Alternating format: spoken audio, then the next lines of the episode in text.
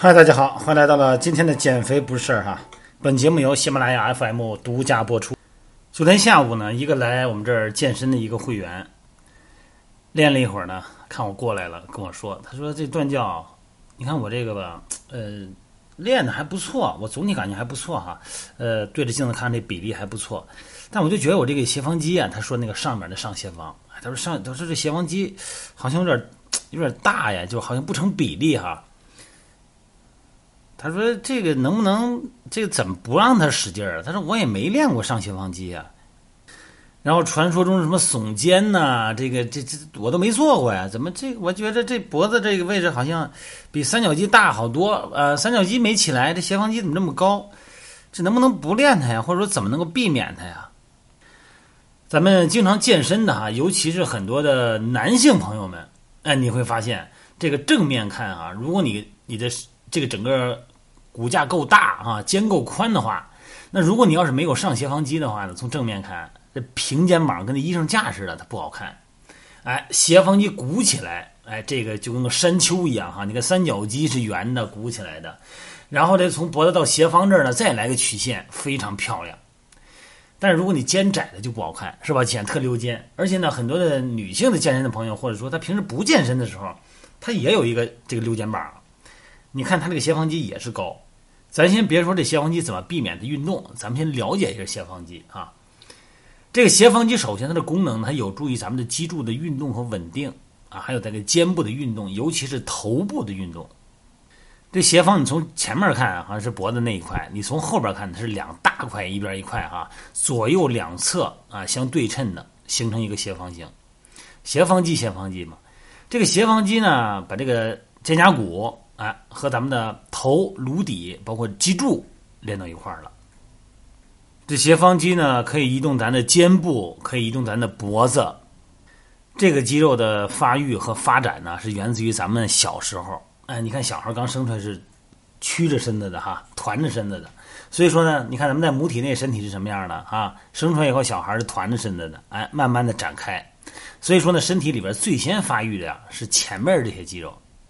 你看你的身体，你蹲下以后，你抱着膝盖的状态，这个就是咱们在母体内最先发育的肌肉的相关体态。那咱们出了生以后呢，能抬头了，哎，获得了一个颈椎的曲线。抬头以后呢，咱们可以通过脖子来支配全身的运动。而咱们这个上斜方肌呢，它具备这个肩胛骨啊可以抬，可以旋转，脖子呢可以侧呃左右的侧屈有这个功能。你看咱一耸肩。这个上斜方肌是吧？它使劲儿，把肩胛骨就提起来了。咱上斜方肌和下斜方肌呢，包括这个整个的前锯肌呢，在整个发力过程中呢，就像这个方向盘一样，手握方向盘，哎，然后一旋转呢，特别容易。这个呢，就形成一个叫力偶，它可以让咱们的肩胛骨呢向上旋转，它起到这个作用。所以说，它在力量功能上啊，维持着咱们身体功能上呢，那起的绝对重要作用。上斜方肌，但是如果咱们的脖子呀，啊，受到压力太大或者过度的使用，这上斜方肌啊，就会干扰这种平衡。就刚才说这个力偶的平衡哈，方向盘，咱们左手握着方向盘对称着握，中间是个转轴，哎，两个手一块使劲呢，力量相等，方向相反的时候呢，旋转最容易，这就是叫力偶运动。那你这脖子如果过度前倾的话呢，就会影响到这个平衡了啊。上斜方肌呢，它附着在锁骨跟肩峰上，也会影响肩锁关节的运动，就是肩和锁骨这个关节叫肩锁关节。你其实仔细看看一些瘦的人啊，你让他使使劲，这个斜方肌，上斜方肌如果紧张收紧以后呢，会出现一个这个锁骨会呈现一个 V 字形。那正常的人呢，锁骨一般是平的。如果你要经常用一边的上斜方肌，像背那个书包什么的，单肩背什么的哈，这就会出现一边斜方肌紧张。那你就发现这种人呢，你比方说左边吧，左边的肩膀呢看着呢，这个肌肉呢就比右边高，这个锁骨呢是 V 字形，但右边那个呢，它发斜方肌不发达的那个呢，哎，它是平的。所以说，你说这上斜方肌紧张可怎么办？那肯定可可以拉伸啊，但是这个并不能解决问题。为什么呢？因为在日常生活中你不注意。他就反复的强化上斜方肌。那简单介绍几个解决方案啊。首先呢是关节的活动动作，做出正确的肩关节的活动动作顺序很重要。啊，也就是抬胳膊的时候呢，坠肘沉肩，就说你别耸肩，抬胳膊的时候，特别是有个高位下拉练高位下拉的时候哈，练背部的时候，这肩胛骨呼呼的往前耸着肩，一定先沉肩。这个训练还好说，尤其是生活中，啊，上斜方肌主动参与，一抬胳膊，上斜方肌先提起来了，这要注意这个沉肩坠肘这个动作。那你在平时呢？咱们做的时候多吗？现在白领都哈啊，那你做的时候呢，让这个胳膊肘的肘尖啊垂直对着地面。那如果要是肘关节呢，呃，朝两侧，这呢就会让上斜方肌过度紧张。你可以试试体验体验你的姿态啊，当然你还要坐正。那头啊老在身体的前头，那身上上斜方肌呢也是使着劲。再有呢，就是呼吸的方式哈，腹式呼吸一定要学会腹式呼吸。呼吸是运动的第一模式。如果你说我练健身好多年了啊，我说那行，你给我来个深呼吸，一弄好，斜方肌耸起来了啊。对不起，你不会运动，因为你不会呼吸。关于腹式呼吸呢，还有这个肋骨的呼吸，包括盆底肌的呼吸，这些核心。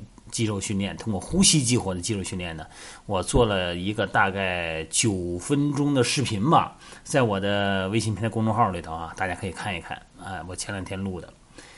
微信公众号呢是汉语拼音的全拼，的弯段，乐伊安练，思乌素，西英行，不阿巴，汉语拼音的全拼啊。这里边呢，最新我做的那个视频就是。用呼吸来激活深层盆底肌和腹横肌的训练，包括肋骨的训练、肋骨扩张啊，这是一种呼吸模式。